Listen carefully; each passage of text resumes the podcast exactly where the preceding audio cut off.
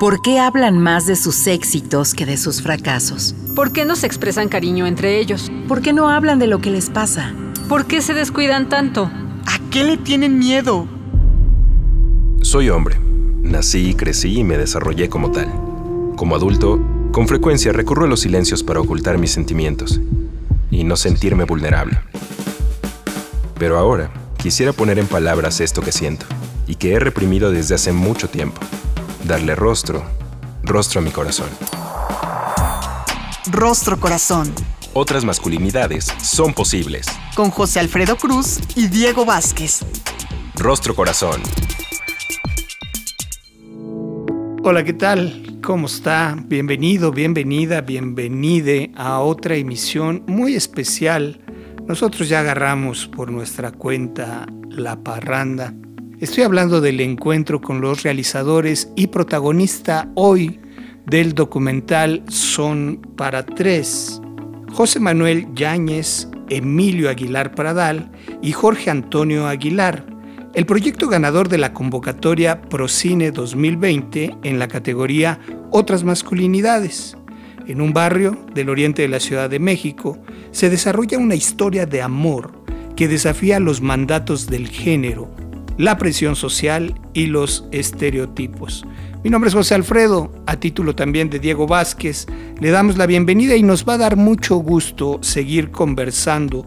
Por favor, escríbanos al correo círculo abierto para hombres gmail.com o a través de nuestra página electrónica www.circuloabierto.com.mx o a través de nuestras redes sociales en Facebook, en Twitter, en Instagram como Rostro Corazón o Círculo Abierto para Hombres.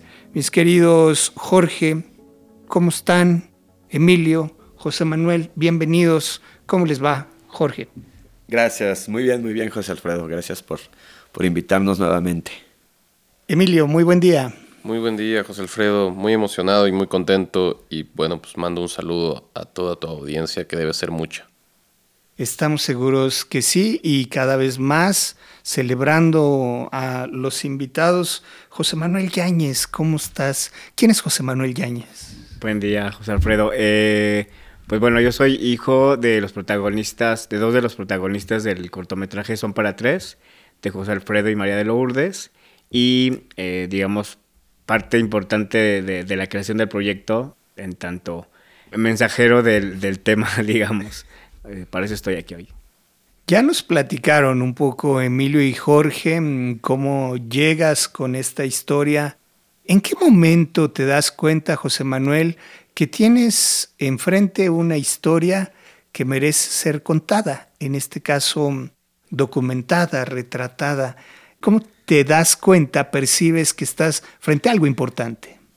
Pues en realidad nunca, no, lo había percibido así, en, realidad tenía que ver más bien, en primera instancia, mi relación con mi familia, ¿no? En, aparte en la época de pandemia y la forma en que estábamos viviéndolo como ellos, yo vivo fuera de casa desde hace varios años y digamos, esta cercanía, este, no cercanía y, digamos, esta observancia y compañía que hacíamos y mi relación con Jorge y con Emilio. Entonces, en realidad, eh, más bien en forma personal, lo vi como algo importante porque a mí me, dejaba muy tranquilo y me, me, hacía muy contento saber que, que no había conflicto ahí, que al menos no había un conflicto ahí de los muchos que puede haber en la vida o en las familias. Y pues básicamente eso iba y lo compartía en realidad por un ejercicio que hacían e-, Emilio y, Jorge en época de pandemia, este, de comida. Y yo iba y pues me sentaba con ellos en lo que se cocinaba y todo, y era muy bonito aparte. Y yo les platicaba esto que me parecía, digamos, entre sorprendente, entre novedoso para mí y, sobre todo esa sensación de decir, qué bueno que eso esté pasando por ellos y para mí también de alguna forma. Entonces, bueno, eso fue probablemente dos o tres veces, ¿no? Que iban sucediendo aparte cosas. Y bueno, aquí en realidad este, Emilio y con el apoyo de Jorge, pues fue quien empezó a, a situar, ¿no? El, la historia en el proyecto.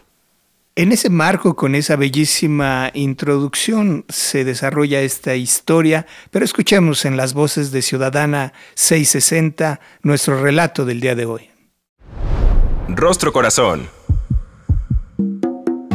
Son para tres.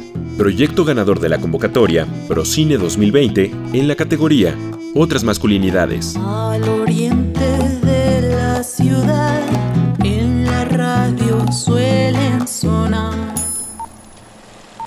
El tercer documental del director, Emilio Aguilar Padral, retrata una relación de amor inusual.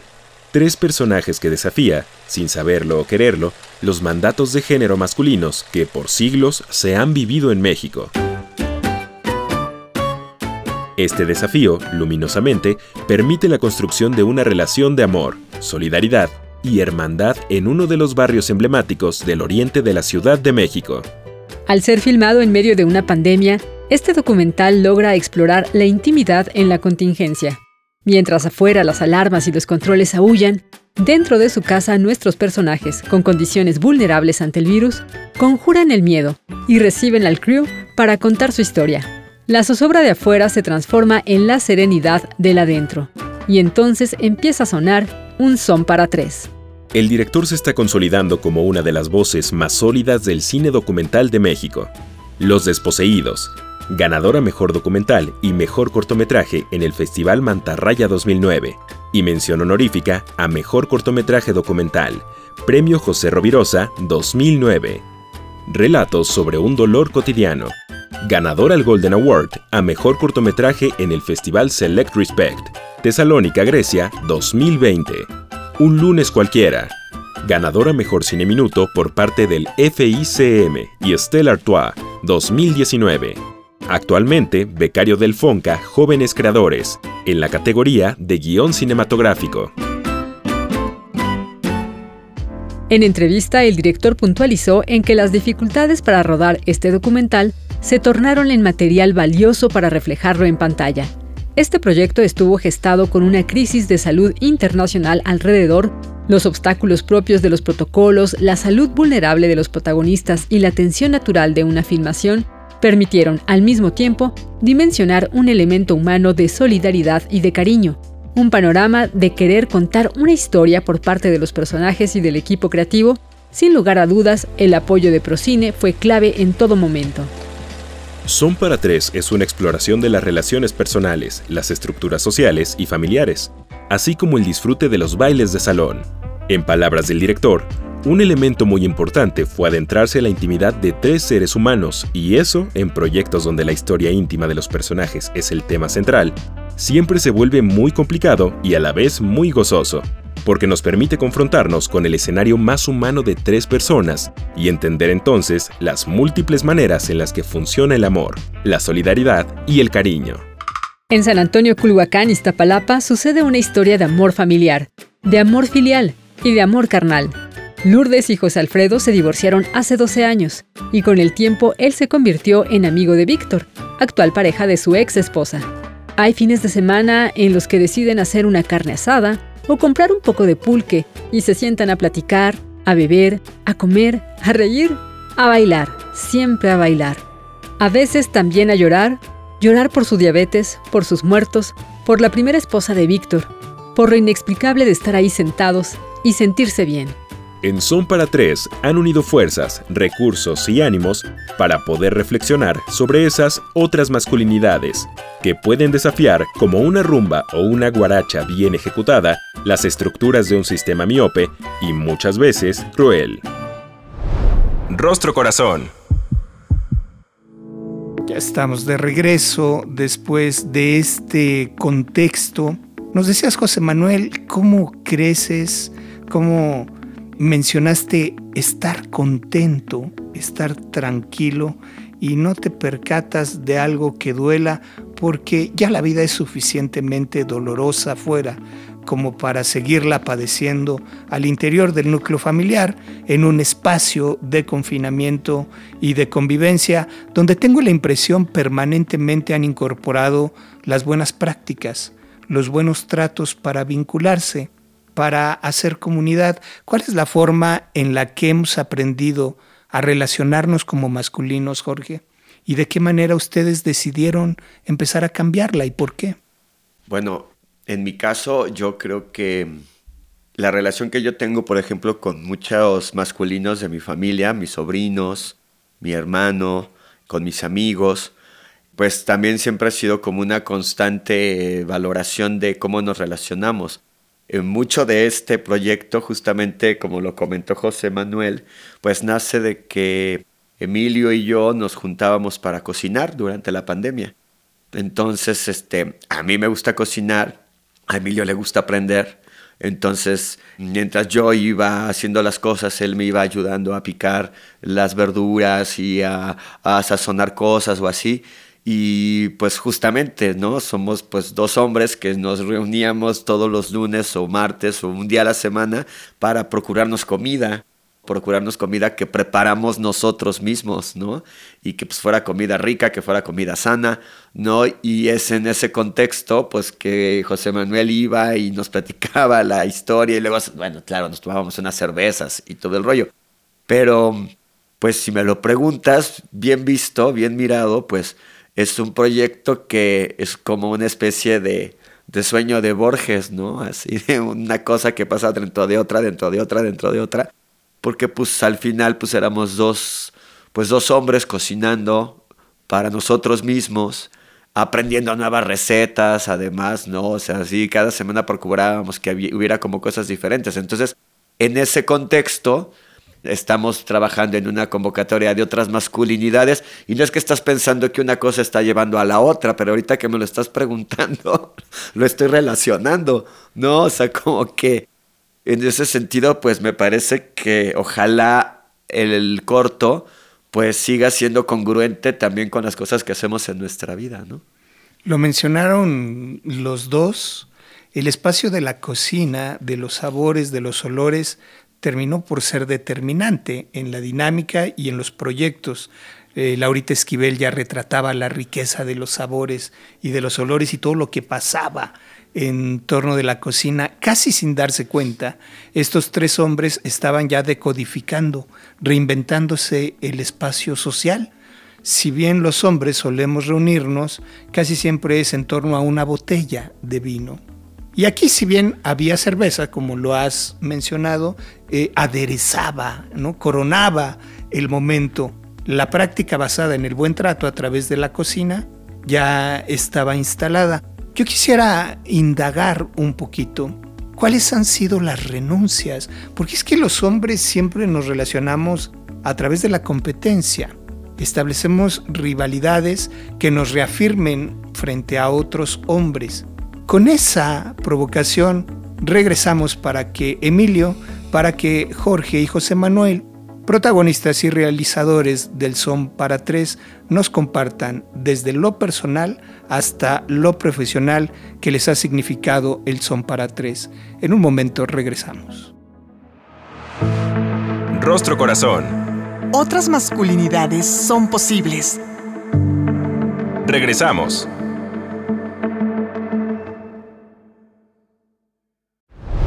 Rostro Corazón.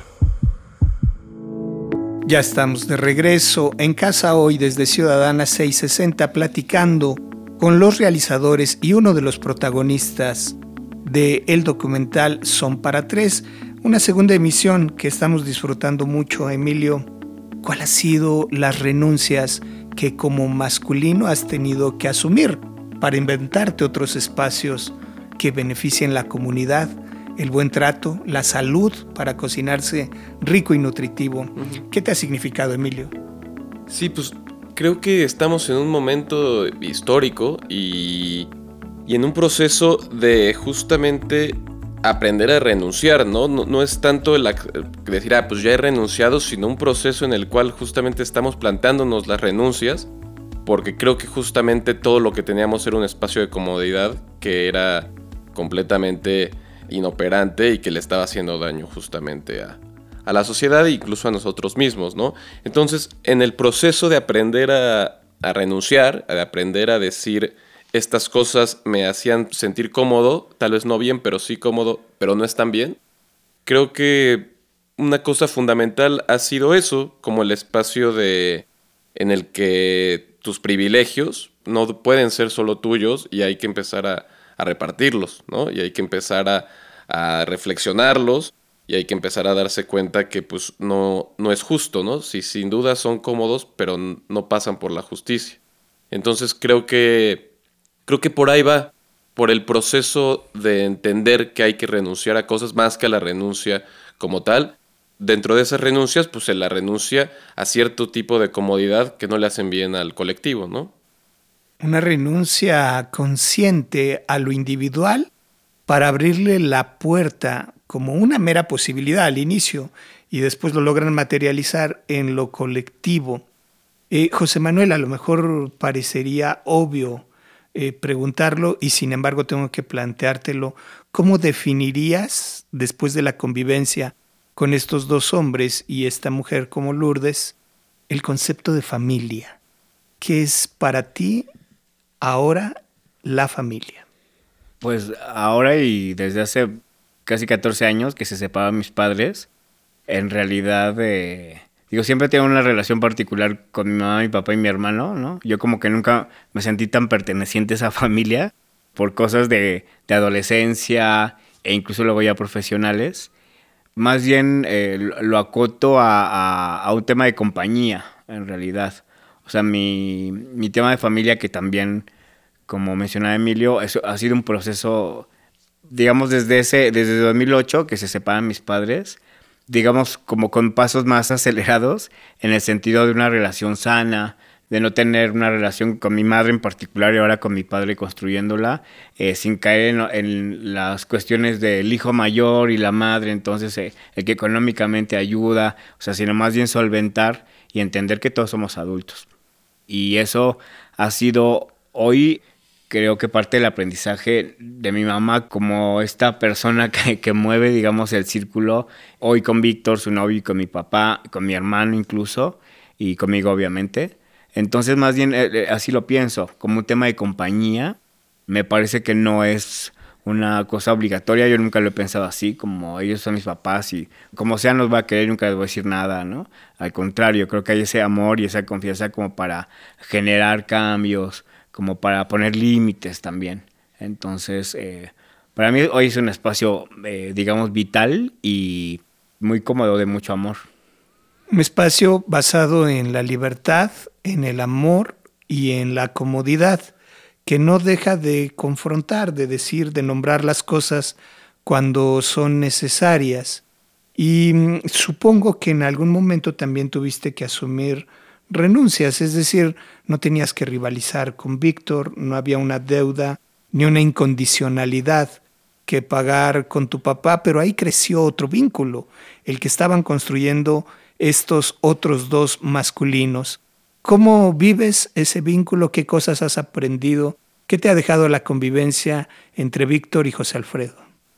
Desde fuera y, la relación de ellos, pues como de dos hombres que en realidad porque así lo creo y así lo veo, no tienen un grupo de amigos nutrido, digamos. Entonces, más bien ellos se, volvieron como amigos, compañeros, muy cercanos. Y en realidad muy curioso que sea a través de mi mamá, ¿no? Entonces, bueno, una ex esposa y ahora la novia.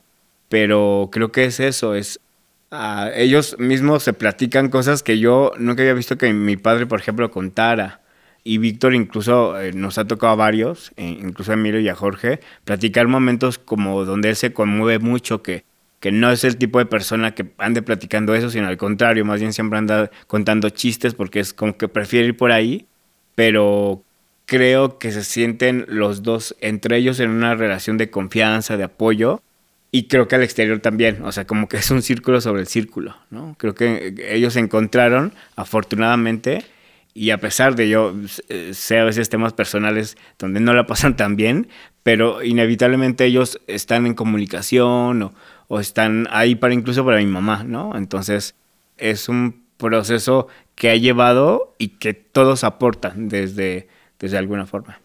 Hay que sumar muchas voluntades, algunas más determinantes que otras. Eh, Lourdes en el material en algún momento retrata aquella primera ocasión a través de los chilaquiles y ahí mm. eso abre la puerta de lo que va a suceder posteriormente, un vínculo que se va a construir. Jorge, también como educador, además de productor, ¿qué tan cerca o qué tan lejos estamos de sociedades que privilegien los vínculos a través del buen trato, sin apegos, sin rivalidades, sin competencias? ¿Qué nos va a significar construir un nuevo modelo familiar y cultural para relacionarnos? No sé, como que hacer este tipo de proyecciones puede ser aventurado, ¿no? Pensaría más bien que yo creo que tenemos que detenernos en el camino cuando hablabas de las renuncias, yo pensaba ahorita a qué he renunciado yo e intento, como también apunta bien Emilio, que esto es un, un constante intentar, ¿no? O sea, también pienso que no nos metamos en la ansiedad de que esto tiene que en algún momento clave cambiar de la noche a la mañana, sino que más bien darnos cuenta de la importancia de vivir un proceso. Yo, por ejemplo, en el caso de mi relación con los hombres de mi, de mi vida, mis amigos, mi familia, mi, todos los hombres con los que me relaciono de alguna u otra forma eh, en términos afectivos, yo intento renunciar a la violencia, por ejemplo, a la violencia física sobre todo. La verbal me cuesta trabajo. Yo de pronto puedo ser muy... y me descubro. Y algo que creo que, por ejemplo, en el caso de mi relación con Emilio, que cuando tenemos algún tipo de conato o de, o de confrontación, creo que hemos logrado desde muchos años para acá decirnos, a ver, sentémonos y hablemos asertivamente de qué pasó y resolvámoslo. O sea, no lo dejemos pasar, no, no permitamos el encono, no permitamos eso, eso que yo sí vi a, hombres de mi familia de otras generaciones, sí los vi, incluso atesorarlo, ¿no? O sea, atesorar el encono, aplaudirse en las reuniones familiares porque llevaban tantos años sin hablarle a su padre o tantos años sin hablarle a su primo, ¿no? Y eso también parecía que entonces en aquellas épocas era motivo de orgullo y eso. Yo creo que no, evidentemente. Y pues nada, me parece que hay que lo que tú me preguntas, yo lo respondería diciendo, si te hace sentir mal, resuélvelo. O sea, si te hace sentir mal ese distanciamiento con ese primo, con ese amigo, con tu padre, con tu abuelo, si te hace sentir mal, de verdad, o sea, esa punzada en la panza, esos ojos llorosos, o sea, si te pone ansioso, que entonces si te sientes mal, resuélvelo. Neto, no te quedes con eso atravesado en el pecho, ¿no?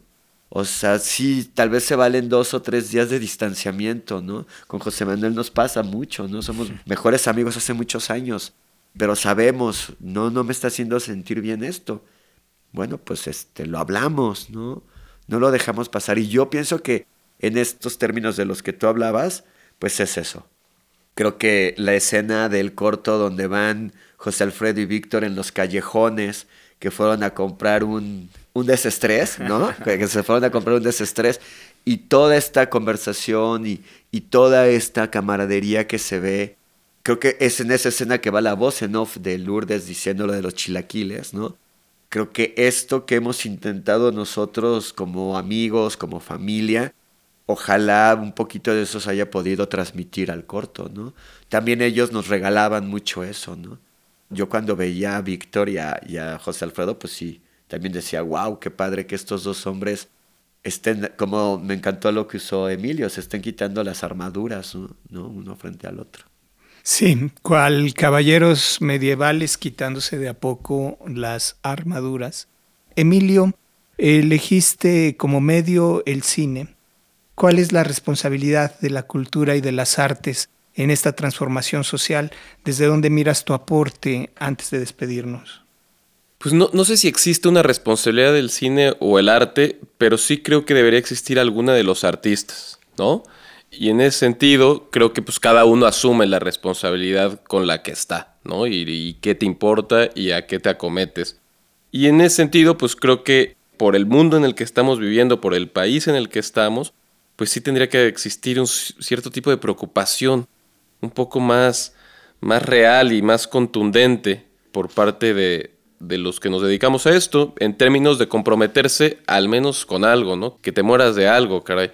Y creo que estamos viviendo un momento histórico muy peculiar con respecto a nuestro papel como hombres, nuestro papel como hombres con respecto a lo femenino, con respecto al entorno y en ese sentido creo que se vuelve importante abrir un diálogo y creo que el cine y el resto de las artes pues es un diálogo interesante, ¿no? Un diálogo valioso que nos permite ver, reflexionar e intentar entender un poquito más, ¿no? Y, discutir un poco más con respecto a quiénes somos, cómo somos y qué hacemos en, en esta sociedad.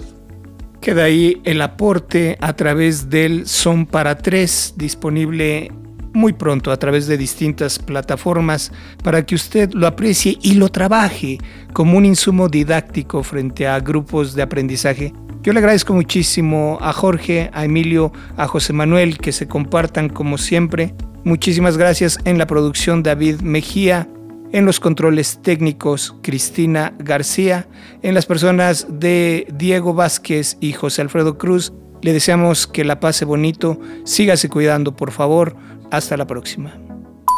El Instituto Mexicano de la Radio presentó Rostro Corazón, otras masculinidades son posibles.